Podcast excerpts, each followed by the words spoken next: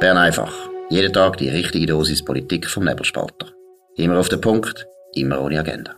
Der Podcast wird gesponsert von Swiss Life, ihrer Partnerin für ein selbstbestimmtes Leben. Ja, das ist die Ausgabe vom 16. Februar 2022. Dominik Feusi und Markus Sommer wären so froh, wir könnten heute sagen, jetzt ist Freedom Day in Switzerland. Aber es ist nicht so. Der Bundesrat wird uns noch ein bisschen auf die Folter spannen. Es kommt mir ein bisschen so vor wie Eltern, die sagen, jetzt kommt der Sammy Klaus, aber dann kommen nur die Nüssli und kein anderer. Also es ist wirklich, nein, es ist irgendwie, es ist, es kannst du fast nicht mehr begründen. Jetzt machen es noch eben also ein paar kleine Ausnahmen. Dominik Feusi, sag du zuerst einmal, um was es eigentlich geht. Was hat der Bundesrat heute beschlossen? Also, er hat beschlossen, ab Mitternacht äh, gilt die Zertifikatspflicht nie nicht mehr. Und ähm, das ist der große der große Wurf eigentlich, die große Lockerung, die entscheidende Lockerung auch. Und auch die Maskenpflicht fällt in Innenräumen und in Läden und ähm, zum Beispiel auch irgendwie äh, äh, im Restaurant hast du jeweils immer noch theoretisch mit einer Maske anlegen, wenn du aufs WC gegangen bist, weil du dann ganz besonders ansteckend gewesen bist. Ähm, das ist, das ist toll, die Maskenpflicht bleibt aber bis längstens 31. März im ÖV und in Gesundheitseinrichtungen. Und auch die besondere Lage bleibt bestehen bis dann. Die Taskforce, die wird auch am 31. Äh, März aufgelöst. Also der Freedom Day ist eigentlich der 1. April und das ist kein Witz. Genau, das ist kein Scherz. Aber es ist wirklich einfach noch ein rausstüdeln, um uns zu zeigen, hey, es ist dann noch nicht weiter. Also es ist wirklich so ein bisschen den Finger aufheben, passen jetzt auf, Kind, gell, das habe ich Klaus kommt noch nicht ganz. Also es ist, äh, äh, meiner Meinung nach ein schlechter Entscheid vom Bundesrat was mich vor allem stört, und das ist dann wirklich, da geht es eigentlich ums Wesentliche, die besondere Lage, oder? Also der Bundesrat besteht immer noch darauf, dass er die Vorrechte hat, die sich ableitet aus der besonderen Lage. Das ist eine sehr undemokratische Haltung, kann empirisch überhaupt nicht mehr begründet werden. Die Krankheit ist so schlimm jetzt geworden wie eine Grippe. Und der, und der Bundesrat hat seit der spanischen Grippe noch nie die Idee gehabt, er könnte die besondere Lage ausrufen wegen einer grippenartigen Krankheitswelle. Es ist meiner Meinung nach eine richtige Zumutung. Ich habe Alain Berset das gefragt, warum dass er das macht. Und er hat dann gesagt, es hätte juristische Gründe, insbesondere zwei weil die Maskenpflicht im ÖV, die können wir nicht ähm, aufrechterhalten ohne besondere Lage. Darum müsste die besondere Lage bleiben, erster Grund. Und der zweite, desgleiche, es ist auch noch eine Isolationspflicht da bis Ende März für Leute, die krank sind. Und auch das äh, können wir nicht aufrechterhalten ohne ähm, die besondere Lage. Ist sicher juristisch korrekt, aber wie immer bei diesen legalistischen Argumentationen, ähm, es bleibt ein schaler Nachgeschmack. Ja, vor allem ist es eher so, dass eben auch die Maskenpflicht im ÖV gar nicht mehr kannst begründen. Das ist doch der Punkt. Ich meine, wenn du die Maskenpflicht eigentlich sonst überall abschaffst, dann tust du ja eigentlich eingestehen, dass äh, die Pandemie ist vorbei. Omikron ist nicht das Problem, wo man wirklich müsste äh, ganz besondere Maßnahmen Meiner Meinung nach tut er mit dem ja eigentlich eingestehen, dass er eben auch für die Maskenpflicht im öffentlichen Verkehr gar, gar keine richtige Begründung mehr hat. Weil man kann ja nicht die Maskenpflicht dort und dort aufheben. Und das kann man ja nur machen, wenn man eben der Meinung ist, die Krankheit ist gar nicht mehr ein Problem. Und wie er denn den öf öffentlichen Verkehr noch begründen das kann ich nicht, also kann ich nicht nachvollziehen. Hat er auch gesagt. Er hat gesagt, es gäbe eben vulnerable Gruppen, die zu bestimmten Zeiten müssen den ÖV benutzen müssen und darum ähm, tut man das dort so beibehalten, oder? Und in den Läden sei es halt anders dort, ähm, oder kannst du natürlich als, als äh, geförderte Person sagen, okay, ich bestelle mir jetzt Sachen heim oder ich gehe zu Zeiten einkaufen, wo ähm, niemand oder weniger Leute im Laden sind. Das ist die offizielle Begründung. So. Ja, also, also man findet für alles eine Begründung. Ja, ja, wie geförderte Personen können auch selber nehmen, Taxi. Also, das ist absurd. Interessant war, dass, der, dass die Ignazio Cassis, der Bundespräsident, hat angefangen. Er hat probiert, ein bisschen Pathos in die Sache hineinzubringen. Er hat gesagt, es sind exakt 23 Monate her, seit dem 16. März, wo man den Lockdown, der erste, äh, verhängt hat. Und jetzt können wir Lockerungen machen, oder? Damals, muss man schon sagen, eben damals hat man die besondere Lage, also die außerordentliche Lage verhängt. Und ähm, jetzt sind wir immer noch in der besonderen, also es braucht noch ein bisschen. Und ähm, er hat dann auch gesagt, aber, äh, und das ist die gute Botschaft, äh, Sie müssen keine Angst haben vor der Normalität, Sie dürfen aber nicht zu enthusiastisch sein. Oder? Und wir gewinnen ein Stück Freiheit zurück, aber nicht Freiheit ohne Verantwortung. Da wird es mir, mir schlecht, wenn ich so etwas höre. Was fällt dem eigentlich ein? Hat er Gefühl, es sei unser Vater? Nein, ich muss schon sagen, also diesen Politikern muss man schon langsam wieder mal ihre Knöpfe eintun. Und einfach, sie sind da nicht, sie sind da nicht bessere Leute. Also meine, und ich meine, ja, haben sie keine Angst vor der Normalität? Ich glaube, es gibt nur jemanden, der Angst hat vor der Normalität. Das sind unsere Beamten und unsere Bundesräte. Also das ist, die haben das Problem, von der besonderen Lage Abschied zu nehmen. Und Journalisten, du hast mir das nachher vorher erzählt, dass eigentlich die meisten Journalisten ganz speziell gefragt haben. Die haben auch Angst vor der Normalität. Genau. Aber noch zuerst, mir ist wirklich aufgefallen, wie der Alain Berset so hin und her gerutscht ist auf seinem Stuhl, während der Ignazio Cassis geredet hat, offensichtlich nervös. Er hat dann probiert, den Pathos ein bisschen aufzunehmen. Er hat gesagt, man hätte 85 Mal im Bundesrat über Corona geredet in dieser Zeit und man hätte 71 ähm, Medienkonferenzen oder 71 Mal hat man kommuniziert ähm, über das Thema. Da hat irgendjemand Zeit gehabt, um das zu zählen, grossartig. Und äh, für alle die Zuhörer von Bern einfach, die sagen, die haben viel zu viel über Corona gemacht, müssen wir schon zugeben. Also wir haben nicht 71 Mal über Corona geredet, oder? Also von dem her sind wir, glaube ich, noch auf der positiven Seite. Dann eben hat er die, die, die äh, Lockerungen begründet und dann wirklich spannende sind die Fragen gekommen. Ich muss da in meinem Notizbuch ein bisschen blättern. Ich habe so viel aufgeschrieben und kann die Hälfte nicht mehr lesen. Nein, interessant sind die Fragen insbesondere gewesen, weil die Journalisten eben eigentlich gefragt haben, wie geht es noch, dass man das aufhebt. Ähm, dürfen sich Arbeitnehmer noch schützen oder dürfen Arbeitgeber verlangen, dass man äh, die Maske abzieht. Und warum gibt es keine Maskentragempfehlung, oder? äh, warum tut man die 20 Vorschläge von der Taskforce ignorieren jetzt bei dem Beschluss? Oder? Wahnsinnig. Ähm, äh, jawohl, wieso? Ähm, äh, kann man, äh, gibt's, tut man die Isolation aufheben, wenn das Virus frei zirkuliert? Und überhaupt, warum tut man die Isolation aufhören? Da hat eine Dame von SRF gefragt.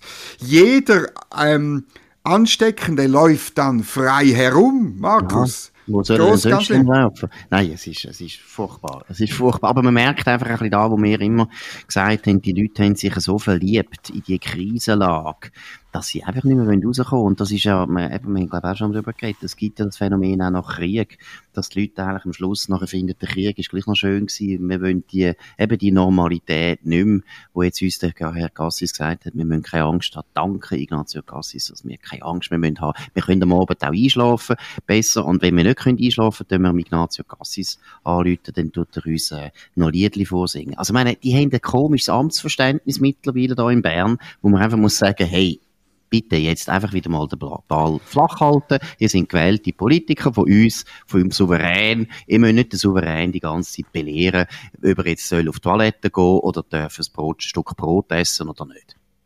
Ich habe mir dann noch erlaubt, äh ich habe es durchaus ernsthaft gemeint, eine Frage zu. Im Übrigen ähm, motiviert durch eine Kollegin von CH Media ähm, beim Liftfahren oben runter. Ich habe die Frage gestellt, ja, warum machen ihr, ihr die Lockerungen nicht ab sofort, geltig ab sofort machen? Das wäre doch ein. Symbol, genau. oder? Weil genau. es, ist jetzt, es ist jetzt wirklich komisch, also heute Abend muss man noch mit dem Zertifikat in die Beiz.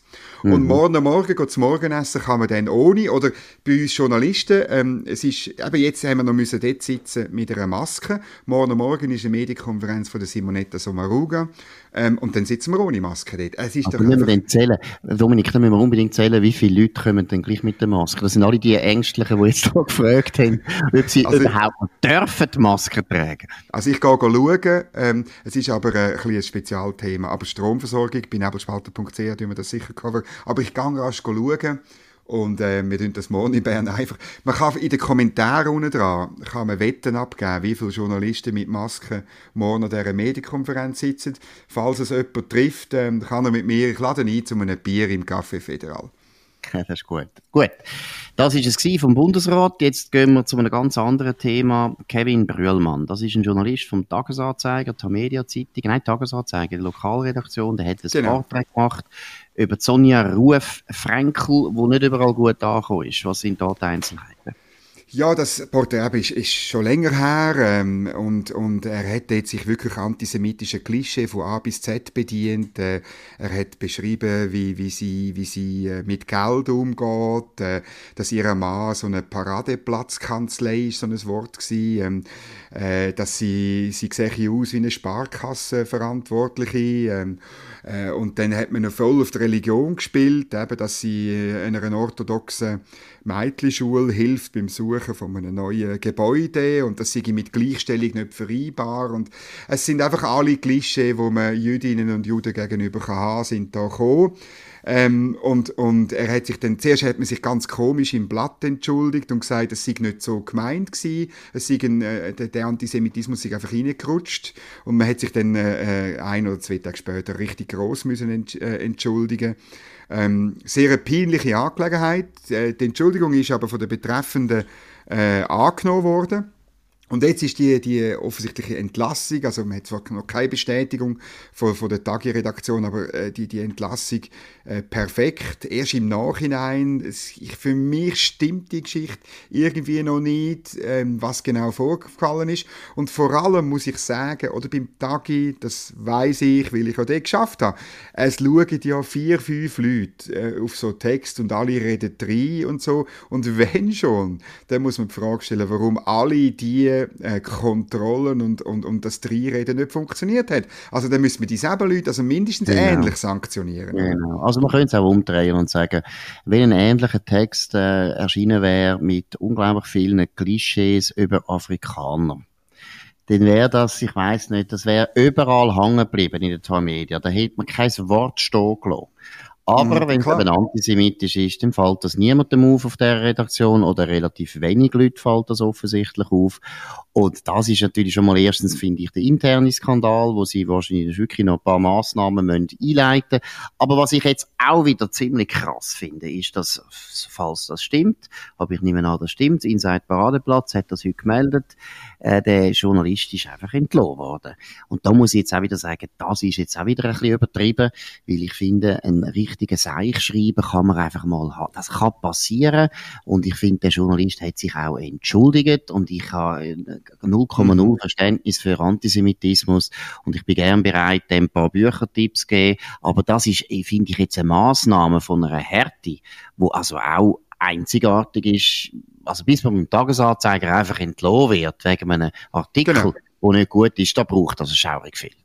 Ja, und da hat es andere Beispiele gegeben, oder, also, wo, wo, wo auch sehr krass sind und, und wo man einfach darüber hinweggesehen hat. Sehr außergewöhnlich, dass da ein Journalist entlohnt wird wegen einem einzigen Artikel. Gut, vielleicht wissen wir nicht alles, vielleicht hat er schon andere Artikel gemacht, wo ein bisschen äh, wirklich zu Kritik Anlass gegeben haben, das weiß ich nicht, aber grundsätzlich braucht es also schon sehr viel, bis jemand einfach entlohnt wird und mehr, wo ja, der die Medien nicht schlecht kennen und die Tagesanzeiger nicht schlecht kennen, wissen wahrscheinlich noch ein paar andere Artikel, die man könnte aufzählen, wo man würde sagen, ja, das ist jetzt auch nicht eine Meisterleistung gewesen, da hätte man vielleicht auch den Betreffenden können zumindest ermahnen. Ich finde einfach, gerade über Gwen Lo wegen Fehlleistung im Journalismus ist schon ganz eine harte Sanktion. Ich meine, natürlich, Antisemitismus ist etwas, ist etwas Besonderes. Das ist, das muss man besonders darauf achten. Äh, aber eben, er hat sich entschuldigt. Die Entschuldigung ist angenommen worden. Wichtig ist ja, dass es für, für ihn, wir sind alle nicht hundertprozentig gefeit davon, in Stereotypen gegenüber Juden, gegenüber irgendjemandem zu fallen. Wir müssen beim Schreiben aufpassen, das gehört dazu. Ja, und vor allem würde ich dann sagen, vor allem auch was Israel betrifft, oder? Dort haben Journalisten noch viel weniger ja, ja, Hemmungen, in unglaublichen antisemitischen Klischees äh, sich auszutoben. Und wenn man Israel kritisiert, das ist ja eigentlich der neue Trick von den neuen Antisemiten, da kann man ja alles machen, da ist alles erlaubt. Da ist viel grösseres Problem, meiner Meinung nach, zu orten, als jetzt in so einem einzelnen, sehr missglückten, durchaus antisemitischen Porträt. Aber gehen wir noch zu einem anderen Thema von den Medien. Heute sind, äh, glaube drei Mitglieder, hast du gesagt, gell, von der sogenannten Eidgenössischen Medienkommission ernannt worden. Was müssen wir da wissen? Was müssen wir da äh, beurteilen? Ja, es sind äh, drei, aber du hast richtig gesagt, drei neue Mitglieder von dieser Kommission gewählt worden. Larissa Bieler, das ist äh, Chefredaktorin von Swissinfo, das ist ähm, das frühere Radio Schweiz International, heute eine Website, äh, hundertprozentig äh, staatlich finanziert. Ähm, dann Christine Gabella, sie ist äh, die Vizepräsidentin von Media Suisse, also vom Verlegerverband Romandie, ähm, und sie ist in der Geschäftsleitung Publizistik bei Media. Sie ersetzt äh, der Andrea Masüger, so als Vertreter von der Verleger. Dann Colin Porlezza, er ist Senior Assistant Professor of Digital Journalism an der Università della Svizzera Italiana in Lugano. Auch er ein Befürworter. Alle drei sind Befürworter vom Mediengesetz gewesen und sie stoßen zu einer Medienkommission, wo aus voll allen, ähm, aus lauter ähm, Befürworter vom Mediengesetz äh, besteht. Also die kompletten Loser sind jetzt die äh, Medienkommission vom Bund. Genau, und es zeigt einfach ein bisschen das Demokratieverständnis, das man da hat im UVEC. Man hat eine von der ganz grossen Niederlagen eingefahren muss das wirklich betonen, das Mediengesetz, das wird ja jetzt von den Medien total fast totgeschwiegen, was für eine brutale Niederlage das, das war. Sowohl für die Medien selber, aber natürlich auch für das UWEC, also Simonetta Sommaruga. Und man tut dann nachher einfach die Kommission zusammensetzen, als wäre nichts passiert guter Stil wäre jetzt gewesen, man hätte einen Bruno Hug oder äh, den Philipp Gut, da würde ich zwar nicht empfehlen, weil der ist jetzt beim Nebelspalter, da würde ich nicht vertreten sein, der Kommission. Aber wir übernehmen ja die Macht. Daniel Binswanger ja, genau. hat geschrieben, wir übernehmen nein, die Macht. Genau. Also wir du, wollen nicht in der, hat, du hättest genau, doch wollen nein, sein. Wir wollen nicht in dieser Kommission vertreten sein, das ist genau wieder auch so ein Korruptionsgremium, wo der genau. Staat probiert. Darum ist ja Ringier dabei. Darum ist, genau.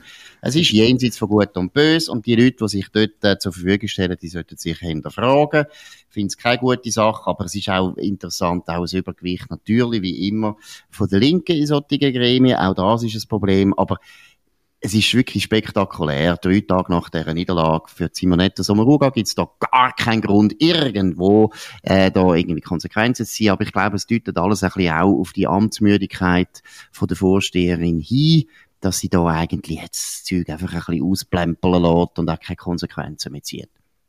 Das ist wirklich, das ist vermutlich der Fall und, und man, man überlässt dann diesen Kommissionen einfach ähm, so ein bisschen mm, das Leben, sie könnten irgendetwas machen, irgendetwas behaupten, irgendetwas fordern. Das ist ja sowieso ein Missstand, die außerparlamentarischen Kommissionen, wo so mehr oder weniger, weißt, zum Zweck haben, Ballon steigen zu lassen, wo man dann äh, in der Bundesverwaltung darauf kann reagieren kann. Das sind dann so so Resonanzräume, die sich gegenseitig aufschaukeln zur nächsten äh, Regulierung und wo man dann wieder bekämpfen muss. Ja, ja, und das ist ja genau so passiert. Also die Kommission ist ja erst einberufen worden von genau. Doris Leuthard, die gibt's gar noch nicht lang. Und was auch interessant ist, die ist überhaupt nicht in keiner Weise repräsentativ, sondern Doris Leuthard hat damals einfach die Leute eingeladen, dabei zu sein, wo, sie, wo ihr gerade passt haben, zum Beispiel der Peter Wanner.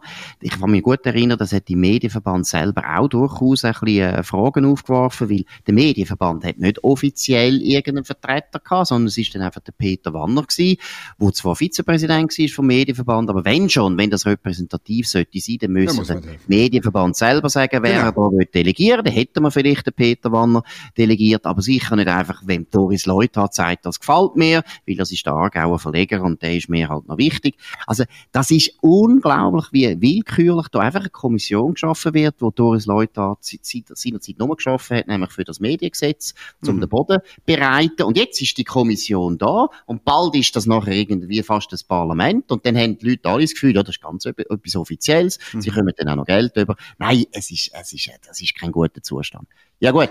Ich will noch zum Schluss eine kleine Geschichte noch bringen, nämlich, das ist eine Entdeckung vom Serkan Abrecht, von unserem Mitarbeiter. Er hat die Armeebotschaft genau angeschaut, von der Viola Amherd und, ganz schlimm, es könnte sein, Patrouille Suisse ist bald vorbei, nämlich sie will äh, mit dem neuen Flugzeug F-35 alle anderen Flugzeuge ähm, bestehenden äh, in stilllegen und mit dem F-35 ist es einfach viel zu teuer, so eine Patrouille Suisse zu machen, weil die Flugstunden irgendwie ein Vielfaches kostet wie beim F-5 Tiger. Und darum das Ende von der Patrouille Suisse, das finden wir sehr schade. Also irgendwie, da muss man sich, glaube ich, noch etwas überlegen. Ja, und es würde also auch zeigen, dass die Viola am Herz sich ein bisschen wenig überlegt sie muss immerhin noch eine Abstimmung gewinnen und dann sind mhm. alle die Leute, die nämlich Freude haben, wenn sie solche Flugzeuge am Himmel sehen, wie Patrouille Suisse, Alle die Leute sind dann enttäuscht und gehen dann wahrscheinlich nicht stimmen für die Viola am Herd. Also ich würde das noch einmal überdenken. Und jetzt vor allem, wenn es dann langsam bekannt wird, weil wir jetzt das herausgefunden haben. Keine gute Idee, aber wir schauen, was weiterläuft. Das war Bern einfach gewesen, heute vom 16. Februar 2022. Dominik Freusi und Markus Somm auf nebelspalter.ch. Danke für die Aufmerksamkeit. Könnt uns abonnieren, eben auf Nebelspalter, aber natürlich auch auf Spotify oder Apple Podcast. Könnt uns weiterempfehlen, kommentieren, loben, tadeln und so weiter. Wir würden uns freuen, wenn ihr morgen wieder dabei sind, zur gleichen Zeit auf dem gleichen Kanal. Wir wünschen einen schönen Abend. Das war Bern einfach, immer auf den Punkt, immer ohne Agenda. Gesponsert von Swiss Life, ihrer Partnerin für ein selbstbestimmtes Leben.